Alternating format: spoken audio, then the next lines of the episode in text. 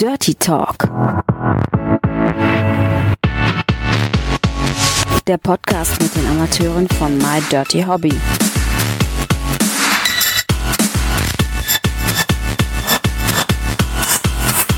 Viel Spaß dabei.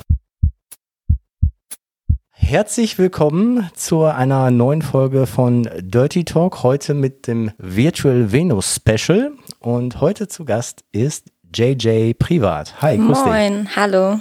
Moin, da weiß man auch schon ganz genau, in welche Region man dich stecken soll. JJ, erklär den Hörern doch mal, die dich noch nicht kennen, wer du bist, wo du herkommst und wie lange du schon bei My Dirty Hobby bist. Ja, also ich bin 24 Jahre alt, ich komme aus Nähe Hamburg und bei MDH bin ich glaube ich schon ein bisschen länger, aber ich war letztes Jahr kaum aktiv. Also vorletztes Jahr so ein bisschen und dann letztes Jahr eher weniger und richtig durchgestartet haben wir dann dieses Jahr. Hat es mit der besonderen Situation Corona zu tun, dass du dieses Jahr durchgestartet bist oder war das eher Zufall? Zufall? Nee, das ist wirklich Zufall. Also wann haben wir angefangen? So im Januar habe ich angefangen, wirklich wieder aktiv was zu machen, also Videos zu drehen, mit den Leuten zu chatten, in die Webcam zu gehen. Ja, und Corona kam dann halt dazu. So, jetzt ist gestern die Virtual Venus gestartet, weil wir ja die bestimmte Situation haben und die normale Venus leider nicht stattfinden konnte. Du bist auch exklusiv bei My Dirty Hobby und konntest schon mal den ersten Tag so ein bisschen reinschnuppern. Wie war das denn so? Waren viele Leute, die sonst nicht bei dir in der Cam sind? Also waren viele neue User da, wo man sagt, das ist vielleicht eher das Venus-Publikum oder weißt du das gar nicht so?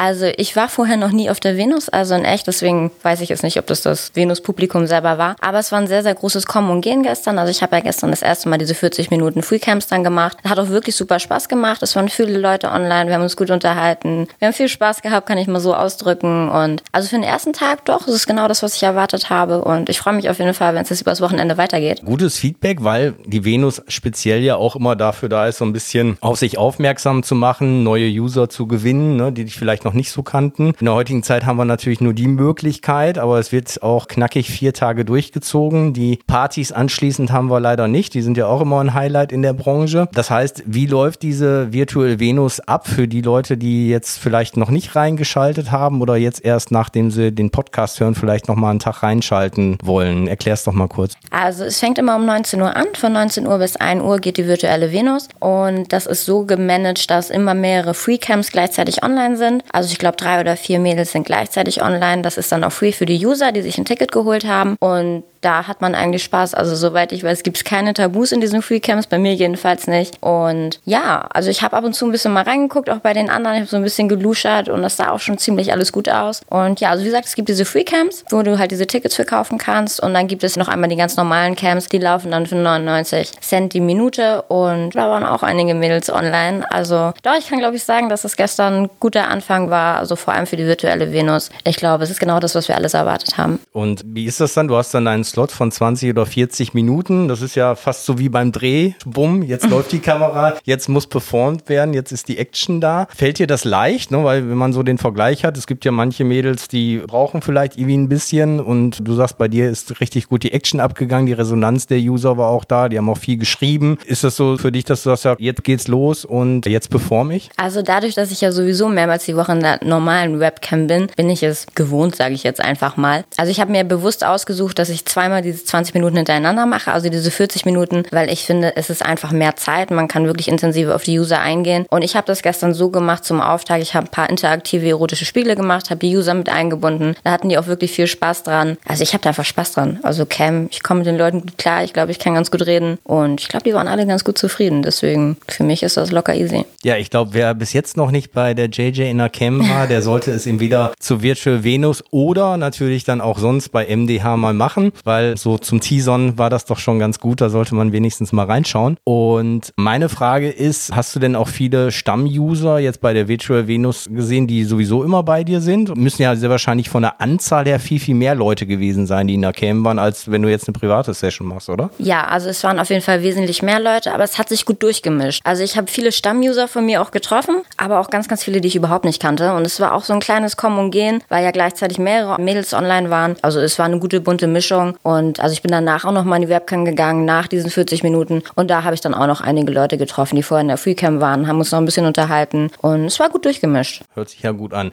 Jetzt ist es ja so, bei My Dirty Hobby ist ja ein großer Part immer der Webcam-Part, der andere Part sind die Videos. Das heißt, wie handhabst du das da? Hast du da äh, feste Drehpartner oder drehst du nur Filme mit dir alleine? Wie, wie ist das bei den Videos, die man bei dir kaufen kann auf dem Profil? Es ist ganz unterschiedlich. Also bei mir ist es so, es gehen vier Videos im Monat online, immer sonntags oder montags kommen ein Video online und also es ist wirklich von A bis Z alles dabei. Also ich mache Selbstbefriedigung, ich habe aber auch wirklich echte User-Drehs. Da habe ich echt ein bisschen Überwindung gebraucht beim ersten Mal. Dann habe ich aber auch feste Drehpartner zwischendurch, aber das variiert. Also es kommt auch wirklich immer darauf an, wie habe ich Bock, worauf habe ich gerade Bock und mit wem habe ich Bock. Für die Fans und die User ist es ja immer interessant, wenn wirklich jemand da ist, der User-Drehs macht. Wie ist denn da so deine Erfahrung? Weil häufig ist es ja so, dass viele wollen erstmal am Anfang mhm. und bis dann wirklich mal ein User-Dreh zustande kommt und auch wirklich gut zustande kommt, fallen ja sehr viele Leute weg. Wie suchst du dir die Leute aus oder wie kannst du da ganz gut filtern, dass es nicht jemand ist, der am Wochenende in deiner Cam ist und ist gerade geil und sagt, boah geil, ich würde ganz gerne mal mit dir was drehen, zu einem, der wirklich interessiert ist, vielleicht auch offen sagt, ich habe eigentlich noch nie einen User-Dreh gemacht, aber mit dir könnte ich es mir vorstellen, weil wir haben schon viel geschrieben zum Beispiel. Also wie filterst du da raus? Ich bevorzuge natürlich die User, mit denen ich schon länger Kontakt habe, die Videos von mir gekauft haben, die regelmäßig bei mir in die Webcam kommen oder mit denen ich privat halt auch gerne mal schreibe auf MDH, die bevorzuge ich natürlich. Ich mache das meistens so, wenn ich Drehpartner suche, ich stelle ein Video online, Drehpartner gesucht, darauf melden sich dann einige und dann filter ich so ein bisschen aus. Also es geht bei mir eigentlich fast nur nach Sympathie. Das ist mir ganz, ganz wichtig. Ich muss mich mit den Menschen gut unterhalten können. Es muss ein Respekt von gegenseitig auf jeden Fall da sein. Und wenn das stimmt und man mal telefoniert und dann passt das, dann entscheide ich mich dann für den einen oder anderen. Aber ich mache es nicht so, wenn mir jetzt Samstagnacht jemand schreibt, ey, ich bin geil, komm, lass uns drehen, dann sage ich, nee, tut mir leid, ich kenne dich gar nicht. Sorry, das funktioniert einfach nicht. Aber wenn sich jemand Mühe gibt, dann habe ich da auch echt Bock drauf. Gut, wenn es ihm wirklich nur ums Vögeln auf Deutsch gesagt geht, da gibt es ja auch andere Portale und andere genau. Dienstleistungen, dann soll er sich da austoben. Und ich glaube, das ist ganz wichtig, dass du schon irgendwie eine Art Beziehung aufgebaut hast oder den Menschen irgendwie so ein bisschen greifen kannst. Und wenn man sich dann sympathisch ist, dann funktioniert es vielleicht dann beim Dreh dann irgendwie auch besser. Bei den User-Drehs, die du gemacht hast, waren das denn in erster Linie Leute, die zum ersten Mal einen User-Dreh dann hatten? Also ich hatte einen User, der hat das wirklich zum ersten Mal gemacht. Das hat wirklich erstaunlicherweise gut funktioniert. Hätte ich wirklich nicht mit gerechnet, aber wir haben uns auch sehr, sehr gut verstanden. Ansonsten meine anderen User-Drehs, die haben das schon ein, zwei Mal gemacht. Das war dann natürlich auch von Vorteil, weil die wussten, was auf sie zukommt. Aber ich habe auch kein Problem damit, mit Leuten zu drehen, die das noch nie gemacht haben, weil ich sage, für alles ist irgendwann das erste Mal. So, jetzt haben wir ein paar Leute aufmerksam gemacht. Was muss ein User denn neben seiner Standfestigkeit vor der Kamera, die er vielleicht schon mal wenigstens privat ausprobiert hat, damit das nicht so neu ist, was muss er denn sonst noch so mitbringen oder was ist wichtig? Also jetzt mal komplett organisatorisch. Okay, das wurde schwierig. Du weißt, wie ich das meine. Also wir brauchen natürlich auf jeden Fall einen ID-Shop, sonst kann das Video nicht online gehen auf MDH. Das ist natürlich so geregelt. Ein Gesundheitszeugnis werden wir ohne Kondom drehen. Das entscheide ich dann aber. Es kommt auf den User drauf an. Und ansonsten Respekt, Zuverlässigkeit, Humor und Freundlichkeit. Ja, Zuverlässigkeit, ganz wichtig. Also nicht vorher noch kalte Füße kriegen, genau. wenn ein Termin ausgemacht ist, der Termin auch ausgemacht. Bei deinen Videos gibt es da irgendwie eine spezielle Art, dass du sagst, ich bin mehr in dem dominanten Bereich oder eher in dem devoten Bereich oder ich mache gern Outdoor-Drehs oder ist das alles bunt gemischt? Aktuell ist es ziemlich bunt gemischt bei mir. Ich freue mich aber auf den nächsten Sommer, weil ich unbedingt mehr Outdoor machen möchte. Da ärgere ich mich so ein bisschen, dass ich das dieses Jahr. Ich habe zwar was Outdoor gemacht, es ist einiges online, aber nicht genug. Also ich habe da noch ganz, ganz viele Ideen. Aber ansonsten ist es gut durchgemischt. Also ich würde jetzt nicht sagen, dass ich devot bin. Ich würde auch nicht sagen, dass ich dominant bin. Ich switche sehr gerne. In meinen Videos, das ist, es ist komplett durchgemischt, wirklich. Ich glaube, es ist für jeden was dabei. Interessant ist ja auch immer die Frage, wie kommt man so vom ersten Gedanken, sich als junges Mädel bei so einer Plattform anzumelden, zu dem Tag, wo man sich wirklich anmeldet? Weil es ist ja nicht so, dass man morgens aufwacht und sagt, hey, jetzt werde ich Webcam-Girl, jetzt drehe ich Pornos, jetzt melde ich mich bei My Dirty Hobby an. Wie ist das bei dir so passiert? War es so der 18. Geburtstag und jetzt verdiene ich mit Sex Geld oder wie ist das bei dir gegangen? Ja, du hast dir die Frage gerade selber Echt? beantwortet. Wirklich? Ja.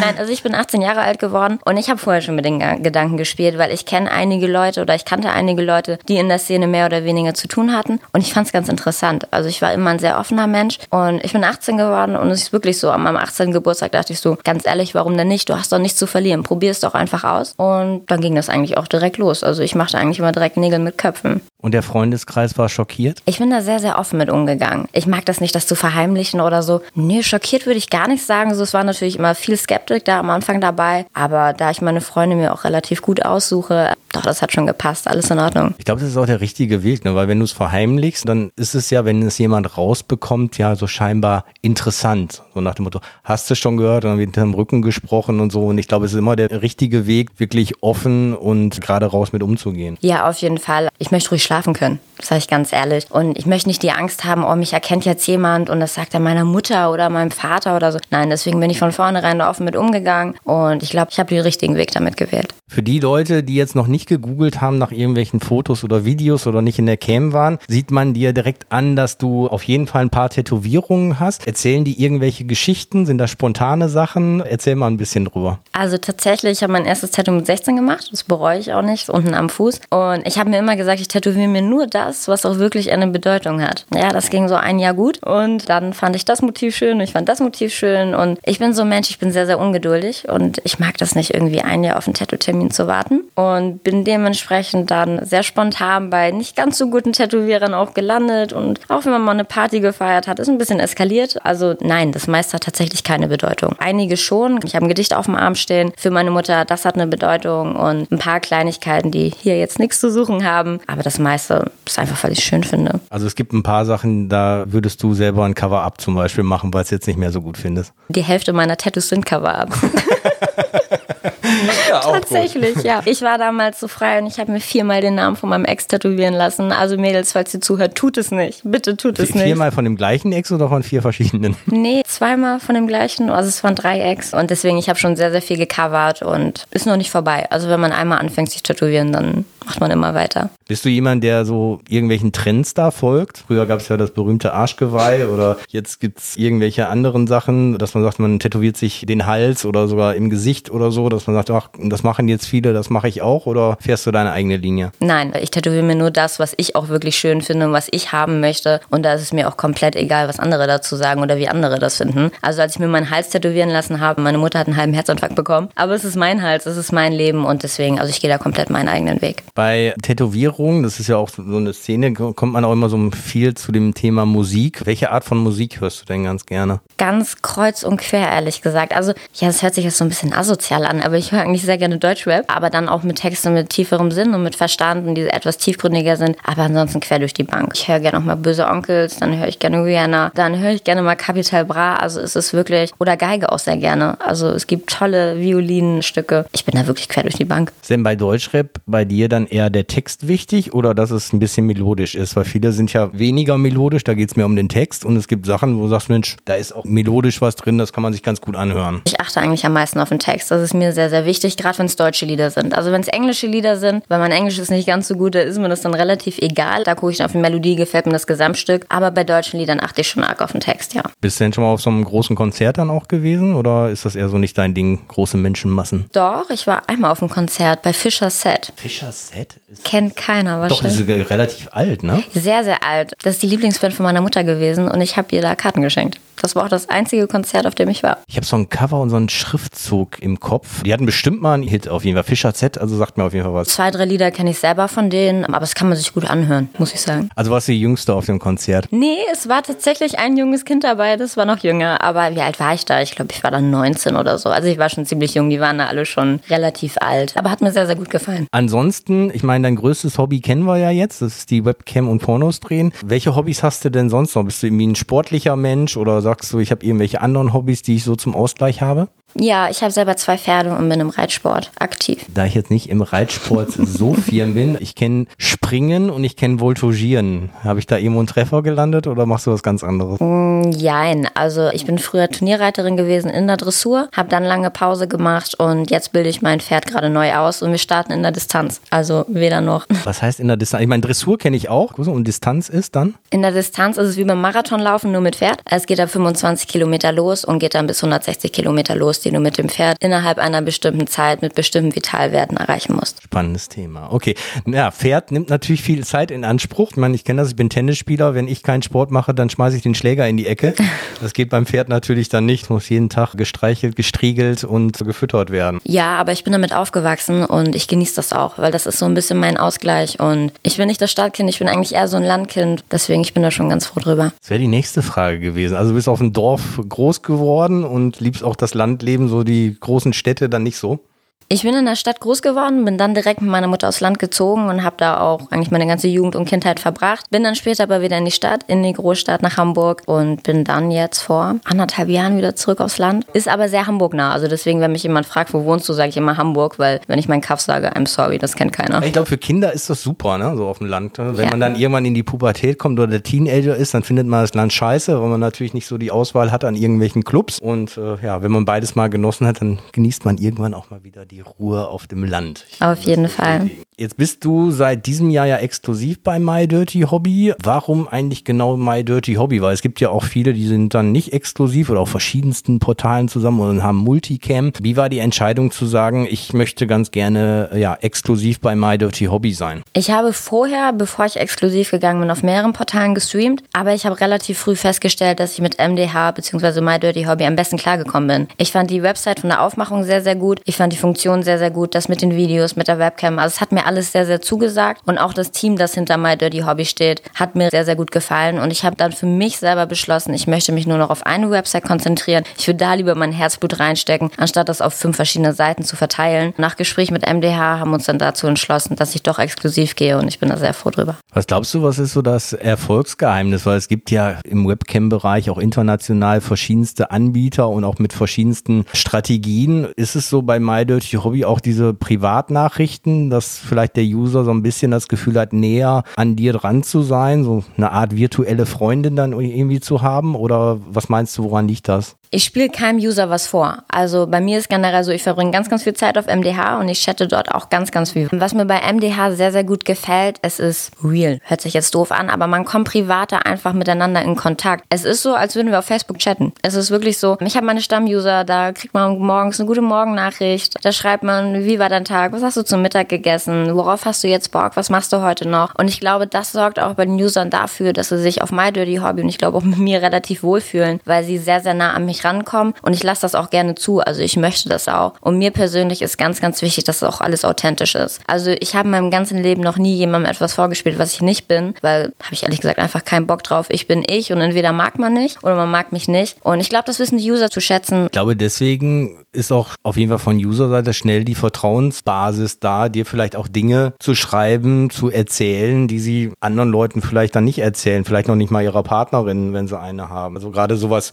vielleicht außergewöhnliche sexuelle Wünsche an. Unsere Unterhaltungen sind schon sehr, sehr privat und ich weiß auch, was so im Privatleben von dem einen oder anderen User losgeht. Und das Gute ist, wie du schon sagst, sie können mit mir über alles reden. Ich verurteile niemanden, ich bin da ganz, ganz frei und ich höre mir das an und man kann sich gerne mal mir auch ein bisschen ausheulen, sage ich mal in Anführungsstrichen. Da habe ich gar kein Problem mit. Deswegen User kommen gerne zu mir, auch wenn sie Probleme haben oder wenn sie wissen wollen, du im Bett läufst mit meiner Frau nicht, du, was kann ich da machen? Hast du da einen Tipp? Da stehe ich da auch gern Frage und Antwort. Das ist gar kein Thema. Deswegen glaube ich schon, dass die User gerne mit mir in Kontakt sind und ich freue mich auch wirklich immer über jede Nachricht. Jetzt bist du ja im Jahr 2020 komplett durchgestartet und hast dann breit gefächert die Männerwelt kennengelernt. Hast du denn sexuell irgendwelche neuen Erfahrungen gemacht, dass du gesagt hast, Mensch, über so einen Fetisch oder über sowas habe ich vorher noch nie nachgedacht oder kannte ich überhaupt nicht? Gibt es irgendwelche Dinge, die dich positiv oder negativ beeindruckt haben? Ich war sexuell schon immer sehr aktiv, auch privat. Und deswegen glaube ich, dass ich auch in meinen jungen Jahren schon sehr, sehr viel Erfahrung habe, wo ich auch froh drüber bin. Aber doch, natürlich. Also manchmal kommen da gerade,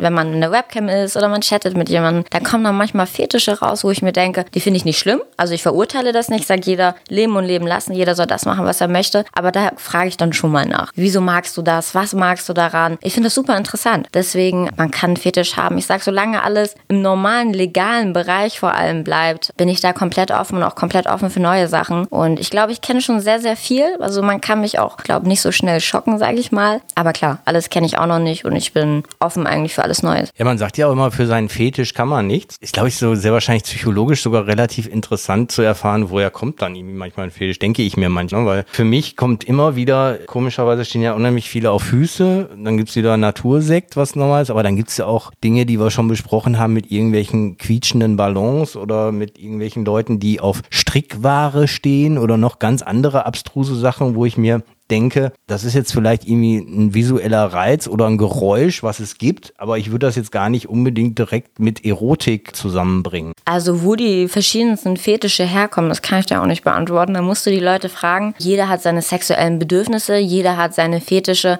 und man hat sie einfach. Also ich habe auch meine ein oder zwei Fetische und ich weiß auch nicht, wo die herkommen. Weiß ich nicht. Also ich meine, wenn jemand auf Luftballons steht, da frage ich mich, okay, muss etwas in der Vergangenheit passiert sein, dass man darauf steht? Oder wächst man damit auf? Oder ist das auf einmal da? Ich, ich weiß es nicht. Keine Ahnung. Ich denke mir halt immer, ob dann beim ersten Orgasmus irgendwo ein Luftballon gequietscht hat.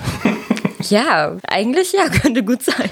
Jetzt hast du uns aber neugierig gemacht. Was sind denn deine 1, 2 Fetische? Wird sich jetzt vielleicht der ein oder andere wundern, weil es zu diesem einen Fetisch überhaupt gar kein Video bis jetzt von mir gibt. Ich stehe selber privat eigentlich auf verbale Erniedrigung. Allerdings habe ich das wirklich nur privat ausgelebt, weil ich bei My Dirty Hobby oder Cam und Videos, ich bin dann eigentlich lieber ein bisschen mehr dominant. Das mag ich auch sehr, sehr gerne. Privat dann aber doch, wenn ich den passenden Mann und den passenden Partner habe, dann geht es dann bei mir auch gerne so ein bisschen in die härtere Schiene rein mit verbaler Erniedrigung und allem. Und ich glaube, genau deswegen genieße ich das auch, dass ich gerade auf MDH diese andere Seite, dieses Dominante ab und zu auch mal rauslassen kann. Das ist super interessant, weil es kommt immer wieder durch, dass häufig Personen, jetzt User, die im beruflichen eine sehr, sehr hohe Verantwortung haben, den Ausgleich ja auch suchen und dann eher erniedrigt werden wollen. Das ist so ein bisschen so Yin und Yang, ne? dass man sagt, pass auf, ich habe an der einen Stelle habe ich das und ich brauche, um meine Waage wieder ins Gleichgewicht zu bekommen, vielleicht das andere. Ich glaube, es ist ein sehr, sehr großes Klischee. Ja, ich habe die Erfahrung auch gemacht, dass gerade Männer in Führungspositionen dann auch zu Prostituierten gehen und es oder zu Dominas gehen und es da ein bisschen härter haben wollen, unterwürfig sind, aber es ist nicht die Norm. Es sind Ausnahmen und es ist ein großes Klischee. Das heißt, oh, alle Führungskräfte wollen es hart und dominant haben. Nein, so ist es nicht. Nee, deswegen Pauschalaussagen, Schubladen passen ja Genau. so meistens nicht, aber das kommt irgendwie so häufiger irgendwie so mit. Das stimmt, ja. Wie sieht's bei dir so mit Sextoys aus? Gibt's da irgendwie was, was du dann in der Cam oder auch privat nutzt? Oder was ist so dein Lieblingssextoy? Also ich liebe alles, was vibriert. Also was ich nicht mag, sind Dildos, die nichts können. Hört sich doof an, ist Der, wirklich der so. männliche Schwanz vibriert ja auch nicht. Nein, aber der lebt. genau. So. Also ich mag mir nichts irgendwie unten reinschieben, was aus Plastik ist und hart ist. Das fühlt sich irgendwie komisch an. Da fühle ich mich wie beim Frauenarzt. Aber sobald es vibriert und weich ist, oh, da freue ich mich. Doch, da habe ich dann auch Spaß dran. Also mit Vibratoren kann man mir eine große Freude machen. Großes Thema ist auch immer Analsex. Ist das was, was du magst? Gefühlt wollen das auch 80 Prozent der Männer. Gerade bei den Videos ist ja häufig so, da hat man schon fast das Gefühl, da muss erst oral, dann vaginal und dann muss anal und danach der Kammshot sein. Dreistellungskampf?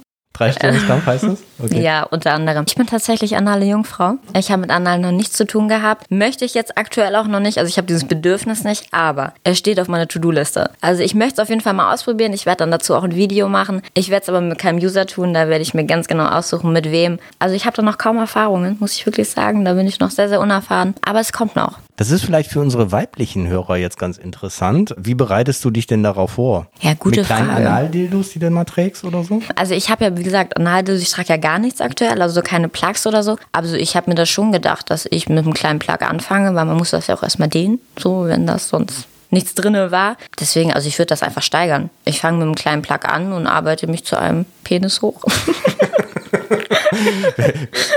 Wenn der Dildo passt, dann passt auch irgendwann ein Penis. Ja, das Ja. stimmt. Wie sieht sonst allgemein so ja mit Beauty aus? So häufig hat man das Gefühl, jeder, der auch in der Branche ist, der muss ja auf sein Äußeres achten. Tätowierungen hatten wir angesprochen. Wie sieht's so mit Piercings aus? Wie sieht's so mit irgendwelchen Lippen aus, die irgendwie aufgefüllt sind? Mit Brust-OPs hast du da irgendwas gemacht, beziehungsweise irgendwas im Auge?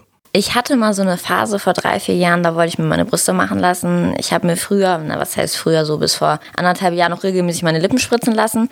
Aber nein, meine Brüste sind echt und mir ist alles echt. Ich habe mich früher auch sehr, sehr doll geschminkt, so mit Fake-Wimpern und so. Oh Gott, habe ich gar keinen Bock mehr drauf. Also ich bin wirklich super natürlich geworden. Ein bisschen was ist in meinen Lippen noch drin, das lasse ich vielleicht auch noch mal auffüllen, aber keine Schlauchbootlippen. Meine Brüste bleiben auch so, wie sie sind, mein Arsch bleibt auch so. Also nee, nee. Das höchste der Gefühle ist vielleicht mal eine Haarverlängerung oder Nägel machen. Aber das war's dann auch. Ich glaube, Arsch würde ich jetzt sagen, ist auch gut, dass es so bleibt, weil ich weiß nicht, ob das noch nicht ausgereift ist oder ob es einfach nicht so meinem visuellen Bedürfnis entspricht. Ich finde, das sieht manchmal irgendwie ganz schön komisch aus, weil die dann so hoch sitzen. Das kommt ja aus der USA, ist das ja so ein bisschen rübergeschwappt mit Eigenfett unterspritzen oder was weiß ich, was es da alles gibt mit Implantaten. Also ich glaube, die Forschung, die Wissenschaft ist ja schon relativ weit, aber ich brauch's nicht. Ganz ehrlich, da trainiere ich lieber, wenn ich nicht so faul wäre dafür, anstatt mir da irgendwas in den Arsch spritzen zu lassen. Nee. Also soll jeder machen, wie er möchte. Ich verurteile niemanden, aber für mich ist das nichts. Jetzt haben wir ja schon über User-Drehs gesprochen. Mir ist gerade eingefallen, gibt es denn auch User-Drehs mit mehreren Männern oder mit mehreren Frauen oder ist bis jetzt immer entweder du alleine oder du mit einem Partner? Also die User-Drehs waren immer ich und der User oder wir hatten einen Kameramann bzw. eine Kameramann-Frau dabei. Was ich jetzt vor kurzem hatte, ich hatte meinen ersten Vierer mit Kim Kellish und zwei Darstellern. Die würde ich aber nicht als User fairerweise betiteln, weil ich schon öfter mit denen gedreht habe. Aber das war so mein erstes Vierer-Ding, erstes Gruppensex-Ding. Gilt das als Gruppen Gruppensex mit vier Leuten?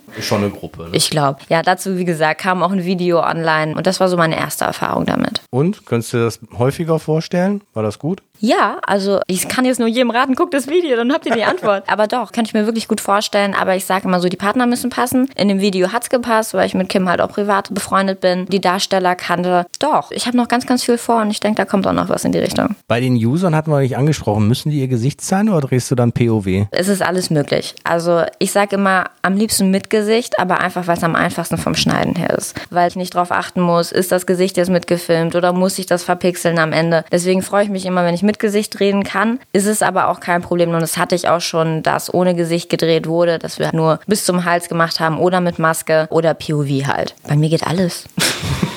Masken sind wir ja mittlerweile sowieso alle gewohnt. Ach ja. Du hast jetzt ja nicht den Vergleich zum letzten Jahr, aber hast du jetzt im Verlaufe des Jahres irgendwelche Unterschiede gemerkt, dass man sagt, im März, April war ja so der erste Lockdown, danach gefühlt hat sich alles wieder so ein bisschen gelockert. Man hat gesagt, man kommt so in die Normalität zurück. Und jetzt Ende Oktober hat man das Gefühl, jetzt geht nochmal so richtig die Welle los und wir stehen wahrscheinlich vom zweiten Lockdown. Mhm. Gibt es da vom Traffic oder von den Usern her irgendwelche Unterschiede oder ist es eher gleichbleibend? Als es losging mit Corona, also als der erste, ich sag mal in Anführungsstrichen Lockdown war, weil es war ja noch gar kein richtiger, die Umsätze gingen stark nach oben, weil alle Männer haben zu Hause gehockt, die Puffs waren zu. Ja, mit der Frau lief es wahrscheinlich auch nicht. Wie auch immer, auf jeden Fall, es lief sehr, sehr gut da.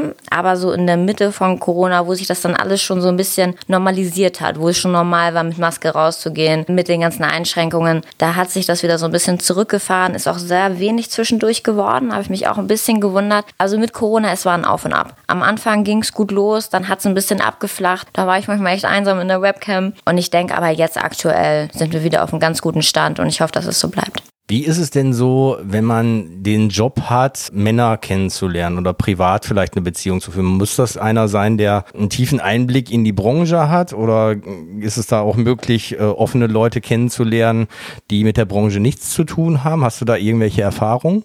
Also wenn ich mir meinen zukünftigen Partner aussuchen könnte, dann bitte jemanden, der nichts mit der Branche zu tun hat. Als Ausgleich. Weil ich meine, es ist ja auch meine Arbeit. Ich mache meine Arbeit sehr, sehr gerne. Deswegen, das ist halt nicht nur Arbeit, es ist halt auch so ein bisschen Herzblut von mir. Aber ich hätte dann doch gerne privat zu Hause einen Mann, der damit jetzt nicht unbedingt was zu tun hat. Also mein Mann muss nicht vor die Kamera, der muss dann nichts auf MDH machen. Es ist okay für mich. Also man weiß ja nie, wo die Liebe hinfällt. Kann auch sein, dass ich mich in irgendwen verliebe, der voll der Profi-Darsteller ist. Aber ich hoffe nicht. Darstellend muss er nicht sein, aber Nein. ich glaube, es ist schon von Vorteil, wenn man so ein bisschen weiß, wie die Branche funktioniert. Ich könnte mir vorstellen, dass äh, jemand, der so gar nichts damit zu tun hat, auch vielleicht dann doch irgendwelche Probleme anschießen, wie Eifersucht oder irgendwie sowas. Also es muss natürlich eine gewisse Toleranz da sein. Wenn die nicht da ist, dann funktioniert auch keine Beziehung. Deswegen sage ich jetzt auch mal ganz frei heraus, wenn ich in eine Beziehung gehe, dann auch nur mit einem Mann, der das akzeptiert. Weil ich sage, du hast mich mit diesem Job kennengelernt, dann musst du das akzeptieren, weil ich höre für dich nicht auf, außer ich heirate dich in zehn Jahren und das ist dann was anderes. Aber lernst du mich mit diesem Job kennen, dann musst du das akzeptieren, du musst das tolerieren. Du musst es nicht gut finden, aber du musst es akzeptieren. So, wir sind schon fast durch und deswegen gibt es jetzt die letzte Frage. Wenn du dir jetzt aussuchen könntest, egal ob Mann oder Frau, mit wem würdest du ganz gerne mal ja, einen Kaffee trinken, essen gehen, wo du sagst, ach, den finde ich toll oder die finde ich toll oder interessant und da würde ich mich gerne mal mit privat unterhalten. Gibt es so jemanden? Ja, gibt es tatsächlich und es ist eine Frau. Auch auf MDH aktiv Shaden heißt sie. Ich kenne sie nicht, ich habe keine Ahnung, wer sie ist, aber ich finde das, was sie macht, auch in ihren Videos mega geil und ich glaube, dass da echt ein toughes Mädchen hintersteckt. Und doch, die würde ich gerne mal treffen, muss ich sagen. Ja, das ist ja sehr wahrscheinlich sogar greifbar. Und wenn wir die Daumen drücken und nach der Virtuell Venus hoffentlich 2021 wieder eine in Berlin stattfindet, mhm. vielleicht trefft ihr euch dann ja. Das wäre wünschenswert. Vielen Dank für das nette Interview. Viel Spaß noch auf der Virtual Venus. Natürlich beruflich auch weiterhin alles Gute. Vielen, vielen Dank. Das war das Interview mit JJ Privat. Dankeschön. Bis dann. Alle Informationen zum Interviewpartner dieser Episode findet ihr in den Show Notes. Empfehle diesen Podcast weiter und folge uns auf Spotify, um keine Folge zu verpassen.